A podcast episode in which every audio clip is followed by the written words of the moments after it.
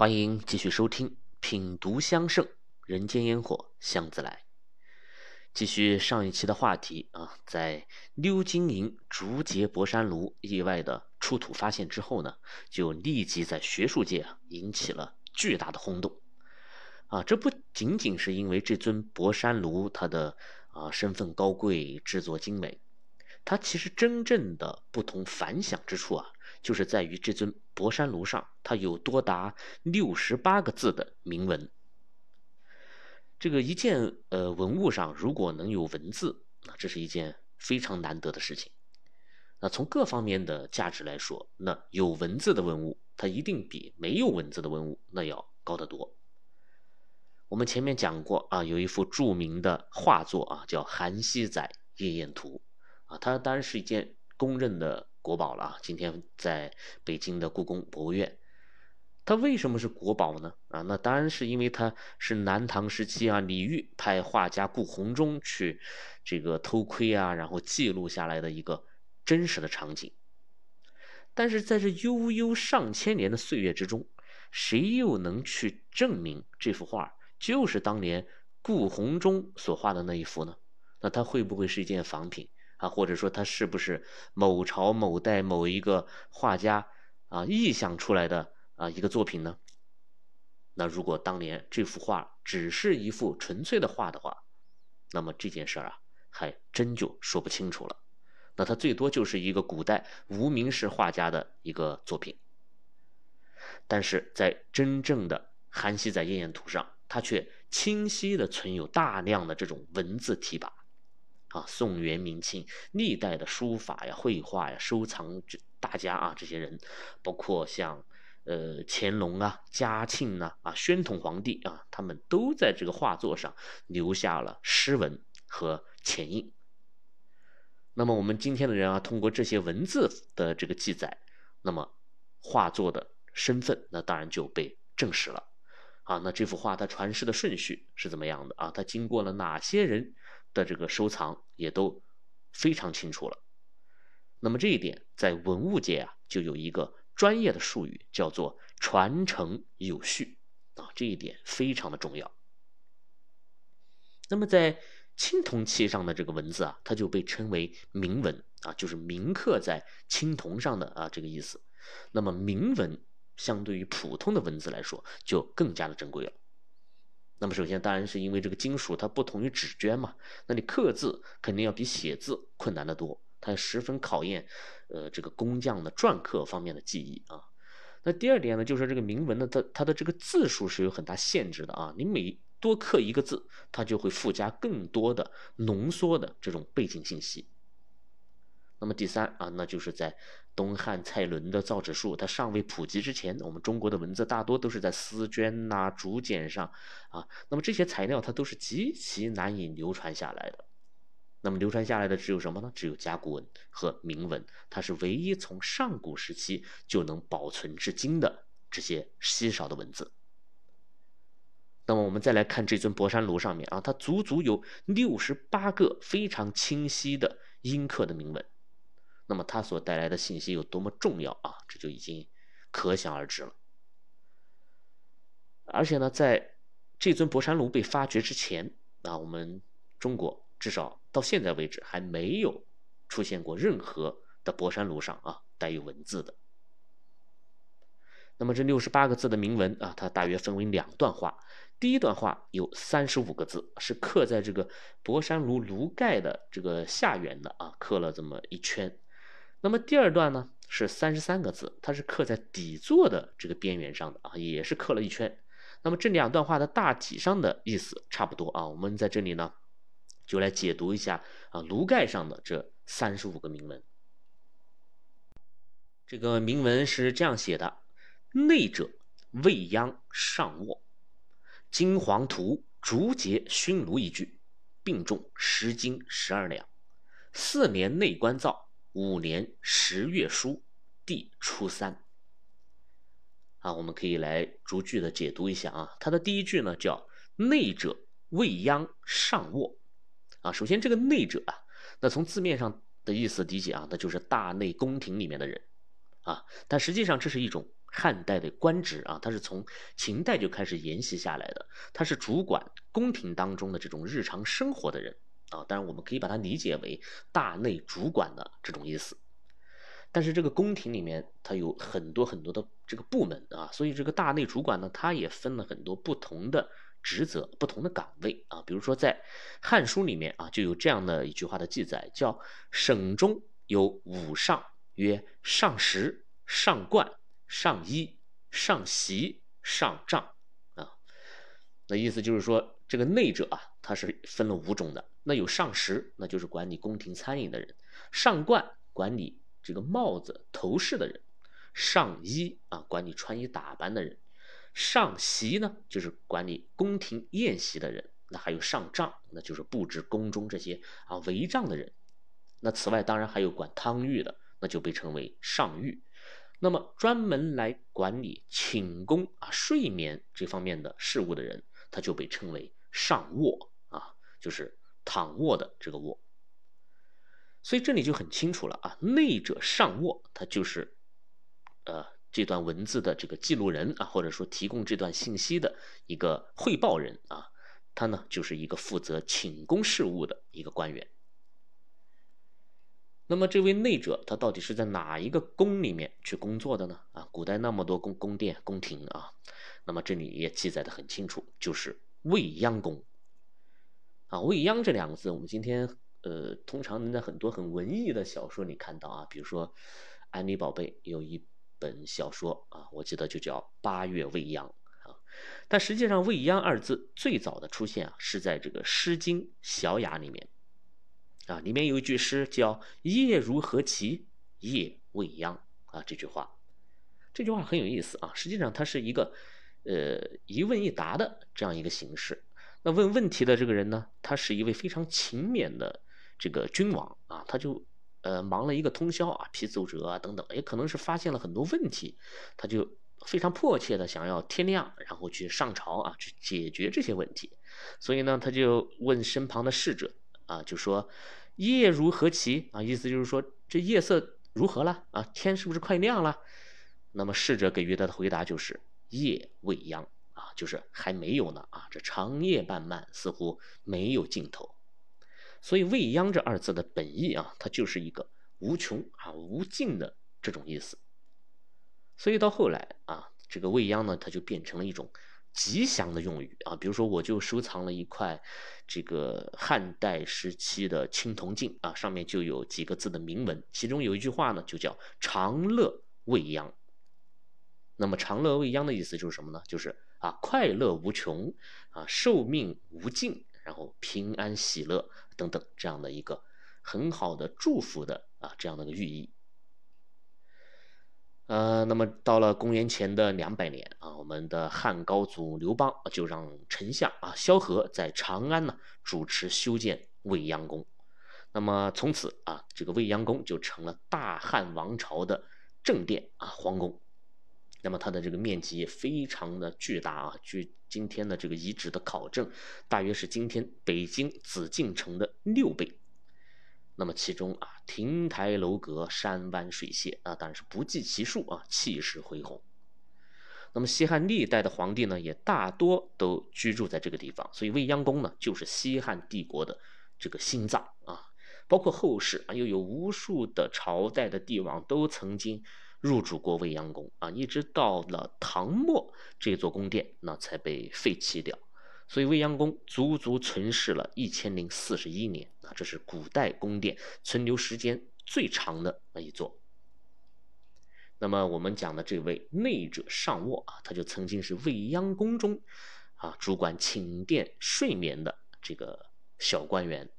啊，那么我们甚至可以猜想一下，由于他工作的这种特殊性，他一定与汉武帝曾经走得很近。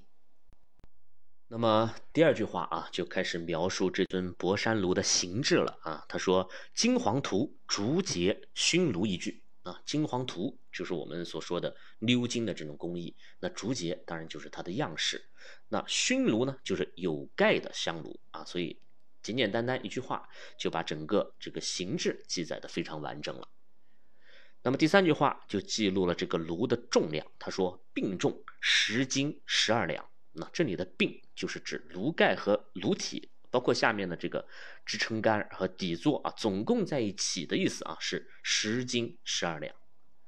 那么汉代的一斤啊，差不多就是今天的两百五十克吧啊。那么十斤十二两，差不多就是两点六公斤。那么我们今天精准的测算了这个博山炉的重量，结果呢是两点五七公斤啊，这个差距是微乎其微的。那么第四句话啊是最重要的部分了，它就记录了这尊香炉的制作时间啊，也就是生产日期。他说四年内观造，五年十月书。这个四年啊，应当指的就是汉武帝建元四年，也就是公元前的一百三十七年。那么在这一年呢，这尊博山炉就被大内的这个工匠给制作完成了。又于一年之后，也就是公元前一百三十六年的十月，被送往了未央宫的寝殿啊。它的整个这个来龙去脉是非常呃这个清晰的啊，所以大家千万不要小看了这这句话的这个时间的记载啊。在文物领域有一个专业的名词叫做明确纪年。啊，就是指的这种记录了确切时间点的文物。那通常我们说起这个文物啊，我们只能，呃，大概的判断一个时间段。那比如说凤鸟衔环熏炉啊，它因为它出土在秦都雍城嘛，然后再结合它的工艺啊、形制啊等等，我们推测它应该是战国时期的。但具体是战国哪一年制作的呀？它究竟是战国的、秦国的哪一个秦王用过的呢？将永远都是一个谜团啊，我们无法解释的。所以在漫长的这个历史当中啊，偶然能够出现的有确切纪年的这种文物，它是弥足珍贵的啊。它对于我们考证当年的这些历史事件啊，当年的这种文化艺术，都有着无比重要的意义。而且呢，在这尊博山炉出土之前啊，从未。有过明确纪年的这个博山炉出现啊，所以从某种意义上来讲啊，这尊鎏金银的竹节博山炉，它就是最早的博山炉了啊。在它之前有没有博山炉，我们不知道，但即使有，你也无法去证明它比建元四年更早啊。所以这个就是铭文的这个重要性了。那么最后一句话是“地初三”啊，第一、第二的。地啊，初就是人之初啊，这个初三是三，那么地初三的意思呢，就是第三号的意思啊。按照今天的话来讲，这应该是一个生产批号啊，因为在底座上那句话的末尾有小小的变动，它叫地初四，也就是第四号的意思。那么这个编号就很有意思了啊。那么有第三、第四，那就应该有第一和第二，对吧？那这就说明啊。这尊博山炉它制作的时候，它还不是唯一的呢，它至少都应该是一对啊，甚至还不止一对。那么，当然，关于这一对的这种猜想啊，也在后来的一些汉代墓室的这些壁画上啊，有了一些印证啊。比如说寝室左右，它都画了两个这种啊长柄的这种博山炉啊，这就是呃一种历史啊与我们的文物的一种对应。所以，我们看啊，这短短三十五个字的铭文，它带给了我们是如此大量的信息。所以，它完全不是一尊古董啊，博山炉那么简单。它其实更是我们香文化第一次腾飞时重要的这个节点的一个见证。而且，仅此一物啊，再也没有多的。所以，这也是我们为什么花了这么大的篇章啊，来讲这尊博山炉的。一个原因所在。那么，既然是汉武帝寝宫当中的御用博山炉啊，那为什么它没有出现在茂陵当中被那些盗墓贼们盗走，而是出现在了一个不知名的陪葬坑当中呢？那么，这个陪葬坑的主人他会是谁啊？他又是怎样得到这件宝物的呢？那么这些问题啊，原本是没有解释的。谁也解答不了。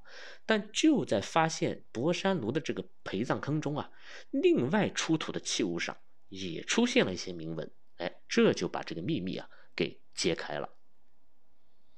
那么，随着考古工作者的呃继续发掘啊，同一陪葬坑中呢，还出土了很多的这个青铜器，其中有几件啊上面就写了三个字，叫“杨信家”，太阳的阳啊，信件的信。那么，因为这三个字，所以一段新的历史的推演啊就开始了。这个“杨姓”二字啊，它直接指向了一个女人啊，她是汉武帝同父同母的姐姐啊，被封为杨姓长公主。那我们这里特别说一下这个长公主啊，大家平时看影视剧啊什么的，经常都能听到叫长公主啊这种叫法啊，很多人都会认为。长公主嘛，那就是皇帝的大女儿啊，所以叫长公主。其实不是的啊，这个长公主她一定是和皇帝平辈的人啊，她不是皇帝的女儿，而是皇帝的姐妹啊，才能叫长公主。那么这位杨姓长公主的这个故事啊，就非常的传奇啊，所以值得我们在这里来略提一二。那杨姓长公主家里呢，就有一个舞女啊，这个舞女的名字呢叫卫子夫。那大家是否还记得我们前面讲这个赵氏姐妹的时候啊？那汉成帝嘛，有一天就是到他的姐姐杨阿公主家里去做客，啊，就看上了这个杨阿公主的舞女啊。当时只是一个普通的舞女啊，叫赵遗主，但是后来却成了赵飞燕。那么这个卫子夫的故事呢，就与赵飞燕呢是如出一辙的啊，只是说汉成帝啊换成了汉武帝啊，杨阿公主换成了。杨姓公主，啊，所以看来这个古代帝王啊，他都有到呃自己姐姐家去寻找这种美色的啊这种传统。那汉武帝也是啊，一眼就从人群当中看中了卫子夫，然后带回宫中宠爱有加。那不久呢，卫子夫呢就有了身孕了。那新人有了身孕，那必然会引起各路老旧势力的不满嘛。所以，总之是啊一番后宫争斗吧。那。这个卫子夫呢，他也算是吉人天相，就是最后是挺了过来，而且成为了皇后。那所谓一人得道啊，鸡犬升天。那卫子夫发达了嘛，那卫家的人也跟着就发达了。那么卫子夫就有一个亲弟弟，他的名字叫卫青。那卫青的这个鼎鼎大名啊。众人皆知了啊，在抗击匈奴的战役当中立下了赫赫战功，然后封为长平侯，官拜大司马啊大将军。那恰好呢，这个杨姓长公主的她的前任的呃两任的这个前夫啊，就都已经故去了啊，于是呢，她又意图再嫁啊，就相当于三婚了啊。但是这一次她嫁给谁好呢？啊，所以他就在这个列侯当中啊，选来选去，最终呢就选中了。卫青，当然卫青乐不乐意啊，我们不知道。但是史书当中啊记载，这两个人啊他是十分的恩爱的。啊，那汉武帝看见了自己的姐姐嫁给了自己赏识的大将军啊，而且又是皇后的亲弟弟，那自然是龙颜大悦。而且相传啊，这个汉武帝还曾经打趣的说啊，说我娶了他的姐姐，哎，他又娶了我的姐姐啊，这事儿可真是有意思。啊，当然汉武帝这么高兴啊，他主要原因呢，还是因为皇权嘛得到了进一步的巩固，啊，皇室的联姻向来都是这种目的性很明确的。那所以就有人推测了啊，就说这个汉武帝大喜之下啊，就把心爱的这尊博山炉赏赐给了杨姓长公主。那杨姓长公主死后呢，就葬于茂陵，也把这件宝贝啊一同带进了坟墓。那也就是之前我们并不知名的这个陪葬坑。那么这就是这尊鎏金银竹节博山炉所带给我们的故事啊。虽然这个故事呢真真假假啊，历史呢也是扑朔迷离，但这件国宝如今就实实在在的摆放在陕西历史博物馆。那千年之后，它依然金光灿灿啊，依然高贵不凡，它依然在向来来往往。观摩的人们啊，诉说着那段令人回味的传奇往事。那么，除了这件国宝级的博山炉以外，啊，在闻名于世的博山炉的精品当中啊，还有另外一件也值得一提，它的名字叫做西汉错金银博山炉。啊，巧的是呢，它的这个主人呢，也与汉武帝有关。那是在一九六八年的五月啊，在河北省保定市的西北有一个叫做满城的地方，那有一支部队啊，他就接到了一项战备工程啊，就和几年之后这个长沙马王堆的这个啊挖洞部队是一样的啊，都是在深挖洞、广积粮的这种号召之下开始作业。那么由于这个山体很坚硬啊，他就需要使用炸药啊来爆破，所以几名战士呢就在山上埋了炸药，结果轰隆一声巨响啊，却炸出了一个深不见底的这种洞穴。那么再经过探索，就发现这里是一处大型的汉代墓葬。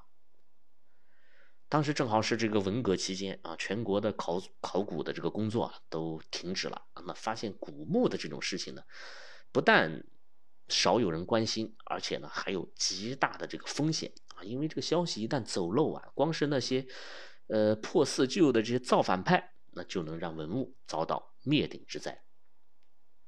但幸运的是啊，这座墓葬的这个保护发掘啊，它直接得到了呃周恩来总理的。这个支持，那么周总理就特意指派当时啊时任中国科学院院长的郭沫若来专门负责此事，那同时还授意北京军区的军方给予全力的配合，啊，而且还在当时这个十分紧张的经费当中啊抽掉了发掘的这个专款，所以甚至可以这样说啊，如果不是周恩来总理的这种开明之举啊，这座古墓的命运究竟会如何啊？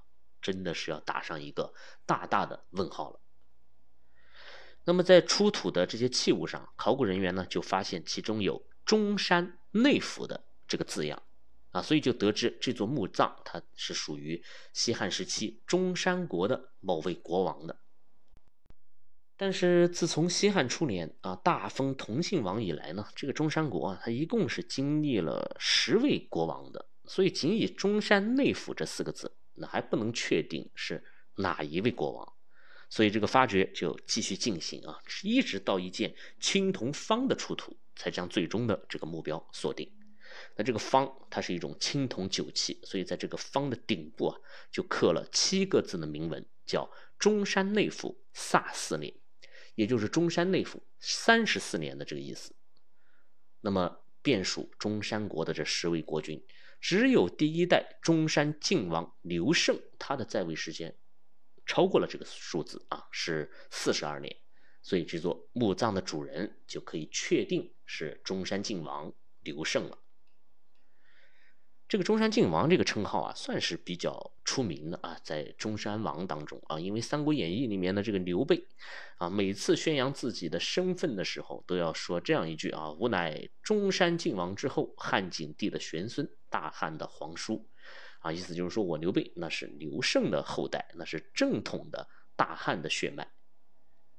啊，当然罗贯中的小说里的这些说辞啊，我们不去追究真假，但是中山靖王刘胜。他的确是正儿八经的皇子啊，他就是汉武帝同父异母的哥哥。那么，按照汉代的爵位制度啊，同姓诸侯王的地位呢，他是仅次于皇帝的啊。所以，中山国呢虽然是个封国，但实际上享受的待遇啊，跟皇帝差不了多少啊。所以，史书当中这个刘胜，他就是一个喜好酒色啊，光是儿子就有一百多个的这种啊奢靡啊腐朽的这种。这种人啊，那么他的墓葬的豪华程度，那可想而知了。那考古发掘的成果啊，没有让人失望啊。我们随便说出几个来，都是震惊世界的这个珍宝啊。像金缕玉衣啊，这是首次发现这种传说当中能够让尸体不腐啊，然后能够让灵魂安住的这个宝物。在此之前，金缕玉衣一直都是存在于。这种传说当中的，那么像长信宫灯啊，那这个就更厉害了，那堪称是整个灯具史上的巅峰之作啊！一直到今天，它的这种循环排烟的这种环保设计啊，都是为人称道的。那么就在这些珍宝当中啊，我们汉代最受王公们喜爱的焚香器具博山炉，那当然也不能缺席。所以一件错金银的博山炉就此。破土而出了。我们先说这个工艺啊，之前汉武帝的这个博山炉，它被称为鎏金银，那么中山靖王的这件博山炉呢，却被称为错金银。那这两两者啊，它有什么区别呢？我们先说错，错就是对错的错，但是我们看这个字，错啊是金字旁的，那显然它除了对错以外的这个意思，它一定还与金属有关。那么我们可以联想到几个词啊，比如说有人，呃，睡觉的时候喜欢错牙，对吧？那有的人呢，这个交通拥堵的时候呢，要选择错峰出行。那还比如说，我们去形容一个，呃，很复杂的这种事情，我们会用犬牙交错啊这个成语来形容。所以这里的这个错呀，它就有一种互相接触、那互相摩擦的这个意思。所以在古文当中，错呢，它就指一种打磨金属的工艺。那这个错金银实际上就是指在青铜器表面啊，先暂刻出一些凹槽来，然后再把细如毫发的金丝、银丝啊，或者说是金片、银片呢，给填充进去，最后再进行一个打磨，就是让金银图案与青铜表面完全的融为一体，呈现出来的就是一幅绝美的啊，用这些金银勾勒出来的画面。那这种工艺极其复杂，那以至于今天的工匠们啊。都还不能完全的掌握。那比如说，我曾经啊，在高倍的这个放大镜下面观察过错金银的这个凹槽的痕迹啊。那这些凹槽其实根本就不是一条简单的这种沟槽，而是呈现出啊一种燕尾的状态，就是上面的开口小，底部的开口却很大，而且这个底部呢又有两个分叉，就像燕子的尾巴一样。那这种凹槽的设计呢，就能让嵌进去的这个金银呐变得非常的牢固，啊，历经千年它也不会掉落出来。那这种燕尾槽，啊，至今我们都很难去解释古人他究竟是如何开凿出来的。那么，在中山靖王的这尊博山炉上啊，金丝银线就被利用的非常巧妙了啊。我们可以看出，当时制作这尊香炉的这个工匠啊，他不但有着高超的技艺啊，同时他也有着超越那个时代的一种审美。那比如说，呃，这个博山炉它圆形的这个炉体啊，那这个部分因为它没有铸造山峰嘛，所以向来都是整个呃布局当中最为呆板的一个地方。但是在错金银的这种工艺之下啊，它这个金丝银线呢，就错出了海浪翻滚，然后波澜壮阔的这种感觉，而且其中还有一些盘旋缠绕着跃出海面的这些线条，哎，可能是浪花，那也可能是蛟龙，所以就让人浮想联翩。所以这就让原本没有什么特色的这个圆形的炉体啊，就变得动感十足了。那么山峰的部分，这些金丝银线呢，也同样是在凸显仙山的这种灵动的感觉啊。如果仔细观察，你会发现这些线条它绝对不是为了去体现奢华感而去肆意的这种堆砌的。它有的线条会在幽暗的这种山谷当中啊突然出现，啊，有的呢则是在山峰顶上形成一朵祥云，那有的则是这个猛兽身上金色的这种斑纹。所以每一个。金丝银线都用在了非常关键的部位，谨慎又恰到好处。那么，由于错金银的巧妙的运用啊，就让这座博山上刻画的这个场景呢，如同一场电影一样。那么，这个电影的主题就是狩猎。那猎人手里拿着弓箭，那隐藏在山林之间，伺机而动。那山间有虎豹、有野猪等等的猛兽来回奔走。那在山顶上啊，还蹲着两只小猴子啊，他们正在四下张望啊，似乎在观看这场好戏。但是奇怪的是啊，就在这张生动的这个狩猎图中啊，你却丝毫看不出，也感受不到有任何的杀伐之气啊，似乎这只是一场存在于仙界的游戏而已啊。所以我想，这也许就是啊，我们古人对于仙山的另外一种想象。啊，这个仙境与俗世其实是很像的啊，他们的距离啊，仅仅就在一念之间。那么了解了这两尊国宝级的博山炉啊，我们对于这款经典的香具的认知呢，其实就已经足够了啊。今后无论走到哪里啊，无论在博物馆呐或者其他的地方看到怎样造型的博山炉啊，我们都会非常清楚他们的开山鼻祖是来自于哪里的啊，是有多么的。无与伦比，难以超越。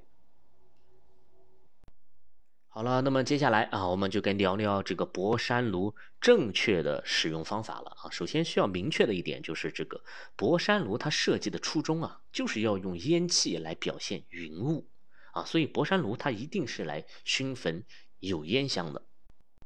那如果没有烟气的香品啊，比如说隔火熏香，那就无法体现博山炉的这种特效了。那说到有烟香啊，大部分的朋友可能第一反应就是。像盘香啊、线香啊、塔香之类的香品啊，我们日常生活中可能也大多都是这样做的啊，就是在博山炉当中放一个小香座，然后在上面呢点一盘这个盘香，然后盖上盖子啊，就可以看到烟气啊从山峰之间袅袅升起了。那当然这种方式啊是可取的啊，操作简单，也有了一定的烟气的效果，它是能够发挥博山炉的作用的。但是我们从严格的香学的角度来说，啊，线香盘香的出现，很显然是在宋元之际的。那博山炉所流行的汉代，它是绝对没有这样的焚香形式的。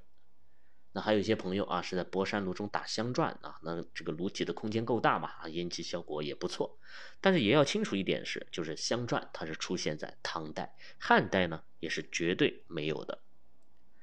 那么真正的汉人他是如何来使用这个博山炉的呢？哎，这依然要从香炉的设计构造开始说起。之前啊，我们讲过马王堆里的那尊斗形的陶熏炉啊，它的这个炉体呢，就是这个非常扁平的，因为它腹部很平坦啊，整体的空间呢又很浅，所以看着开口很大，实际上它根本无法盛放太多的香料。那这就是因为在汉武帝开通西域之前，我们中国本土的香料是非常匮乏的，而且大多数都是以草本。为主，那么使用的时候，草本嘛，我们就直接点燃这些香草就可以了。那为了燃烧充分啊，保证这个香火不灭，所以这个香炉的开口啊就要做的尽量大。那么熏炉这个盖子上的这个镂空呢，同时也要足够大、足够多，这样才能让空气充分的进入炉体。但是到了汉武帝时期啊，异域的这些香料啊开始涌入进来了。那其中最受中国人青睐的，也是中国人从来都没有见过的这种稀奇的香料，通常就是树脂类的这个香料。那比如说龙脑香啊、苏合香这两款名香啊，在香圣当中就有许多与汉武帝有关的这个记载。那么树脂类香料的这个使用，就和以往草本是完全不一样了，因为树脂它是没有办法用明火。来直接点燃的，因为你一烧，它就化为液体了。那么唯一的方法是什么呢？就是控制炭火的这个温度。那么马王堆中那种腹部浅而扁的斗形驯鹿，它显然是无法控制炭火温度的啊，甚至连放置炭火的这个空间都没有。所以出土时里面仅仅盛放了香料而没有炭，也说明了这一点。但是到了汉武帝时期，博山炉的出现就。解决了这个问题。博山炉啊，这个圆滚滚的腹部实际上是非常深的啊，这个炭火可以埋进去，而且是深埋在里面。而且底部它是不通风的，炭火呢，它就无法获得充分的空气来维持燃烧，它只能依靠从炉盖啊、山体之间那些有限的小镂空当中来获取取这个有限的氧气。所以博山炉中的这个炭火温度啊，就得到了很好的控制，它一直都会处于一种缓慢的热量的释放状态。那古人把炭火放进博山炉中啊，它这个足够大的空间嘛，也保证了燃料的这个充足性。那等到炭火的温度因为氧气的稀薄而得到控制的时候，再将香料投入进去，最后盖上炉盖，开始观烟品香。那这个过程啊，相对于今天的香道仪式来说，似乎显得过于粗糙了啊，没有那么多的仪式感。但历史的真相就是如此的，而且包括在汉代以后啊，我们所说很多的合香的香饼啊、香丸开始出现，也是采用这种与低温炭火亲密接触的方式来进行熏粉的。啊，所以有很多汉唐时代的这个古代的香坊啊，当我们把它复原出来以后，然后用今天的电子热熏啊，或者是隔火熏香啊这种方式来品闻，总觉得没有什么特色啊，或者说呃这个香气啊也不够浓郁。这实际上并不是我们古代皇家制香师们的问题，而是我们没有用对香炉的问题。那如果用博山炉中的这个炭火来进行直接的熏焚的话，它的效果啊是完全不一样的。那么有这方面疑义的朋友啊，不妨亲自去尝试一番。啊，当然在今天呢，我们这个居住的空间它是比不了汉代那些豪门贵族的啊，这个烟气过大，它是普通家庭啊、普通人难以去接受的。所以在使用博山炉的时候呢，我们是需要量力而行啊，控制炭的用量，调整香品的用量，从而让烟气呢达到一个可以接受的这种效果。当然，这是一项技术活啊，它需要时间和反复的这种尝试。那如果实在是控制不好，哎，也没有关系，我们可以点燃一盘盘香啊，放在博山炉里，或者是或者是打上一个这个香篆啊，同样呢，也能够通过飘渺的烟气，感受到那个时代的神秘和美好。好，博山炉就为大家讲到这里，希望在今夜的梦里啊，你也能够去到那些云雾缥缈的海上仙山去游历一番。我们香炉的故事还在继续啊！我是天文香堂青花家子，谢谢你的收听，我们下期再见。